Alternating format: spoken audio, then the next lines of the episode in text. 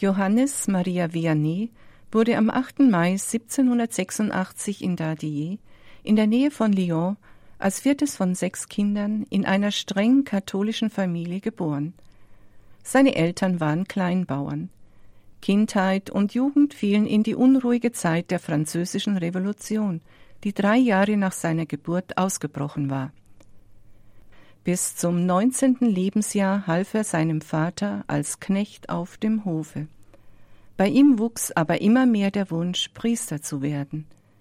Die Mutter bestärkte ihn darin, und schließlich stimmte auch der Vater zu.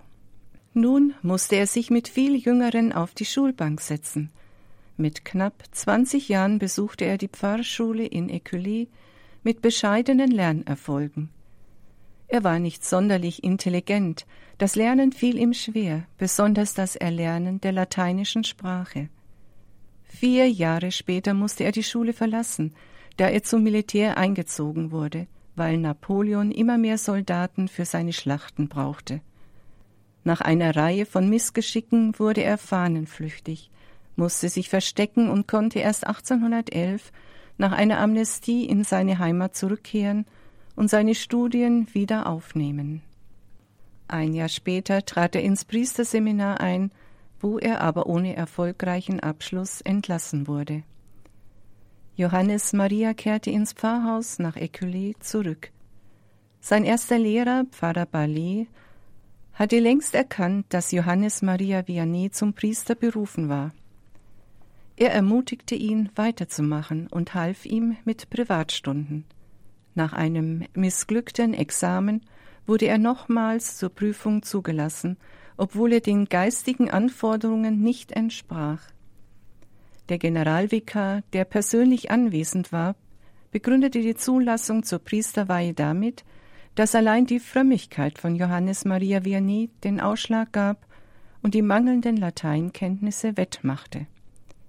Johannes Maria Vianney bestand schließlich das Examen und der knapp 30-Jährige empfing am 13. August 1815 in Grenoble die Priesterweihe. Auf seinem Priesterausweis war jedoch ausdrücklich vermerkt ohne Beichterlaubnis. Johannes Vianney hatte diesen kränkenden Vorbehalt hinzunehmen. Er, der später einer der größten Beichtväter des Jahrhunderts werden sollte, nach der Priesterweihe wurde er seinem Lehrer Pfarrer Ballet als Kaplan in Écully zugeteilt. Pfarrer Ballet wurde immer mehr Vianney's geistlicher Vater.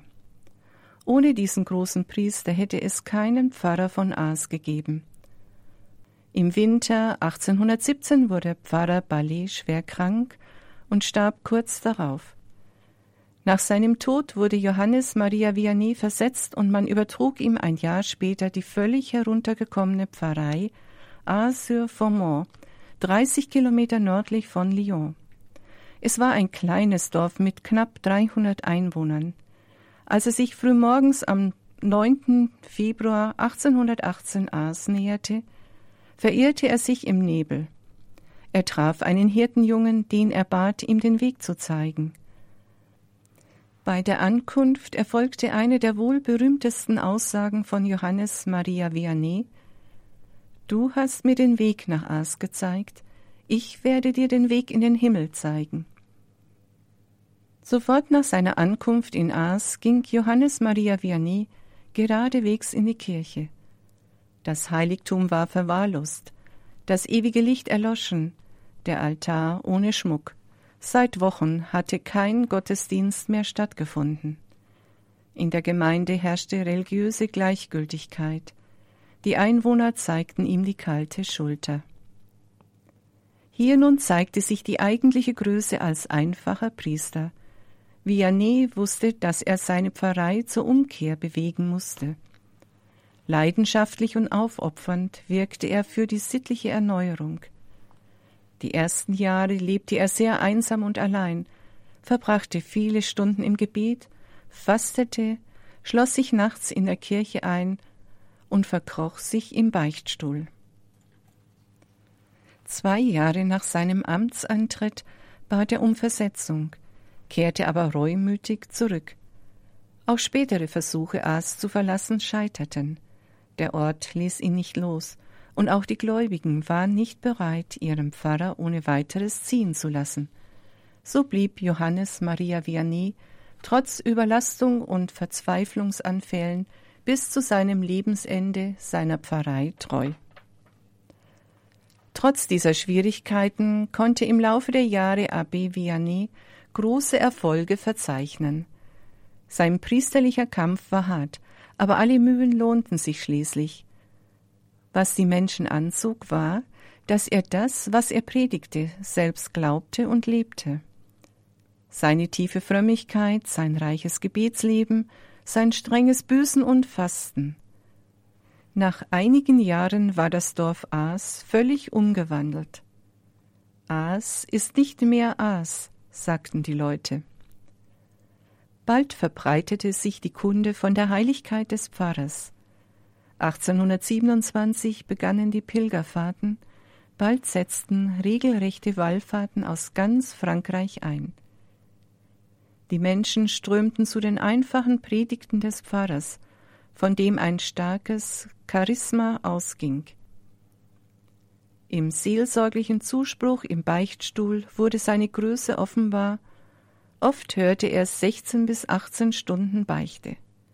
Die Gabe der Krankenheilung und Prophezeiung brachte ihm Anerkennung und Bewunderung. Hinzu kam sein großer praktischer Einsatz für die Gemeinde. Er gründete eine Mädchen- und eine Knabenschule, ein Waisenhaus und restaurierte die Kirche. Je bekannter Johannes Maria Vianney wurde, desto stärker wurden aber auch schlimme Gerüchte und böswillige Verleumdungen. Nachts quälten ihn satanische Kräfte, Poltergeister und Visionen. Aus Überlastung versuchte er sich 1840 und 1843 durch Flucht zu entziehen. Aber es gelang ihm nicht, er erkrankte schwer. Der ihm zunächst zugeteilte Kaplan machte ihm das Leben noch schwerer. Nach seiner überraschenden Genesung wagte der fast 70-Jährige ein letztes Mal die Flucht, wurde aber auch hier wieder zurückgebracht. Der ihm danach zugeteilte Kaplan wurde ihm dann doch zur großen Stütze und Hilfe. In Anerkennung seines Wirkens wurde Johannes Maria Vianney zum Ehrendomherr ernannt. 1855 zum Ritter der Ehrenlegion. Am Ende seines Lebens war er völlig erschöpft und innerlich ausgezehrt. Johannes Maria Vianney starb am frühen Morgen des 4. August 1859 in Aas im Alter von 73 Jahren. Nach seinem Tod wurde in Aas anstelle der alten Pfarrkirche eine mächtige Basilika zu Ehren von Johannes Maria Vianney erbaut, in der auch seine Gebeine ruhen und seine Kanzel und sein Beichtstuhl aufbewahrt werden. Jedes Jahr kommen rund 450.000 Pilger. Eine unterirdische Kirche mit 2300 Plätzen bietet Raum zu Gebet und Gottesdienst. Johannes Maria Vianney wurde 1905 selig und 1925 von Papst Pius XI. heilig gesprochen – und 1929 zum Patron aller Pfarrer des Erdkreises ernannt.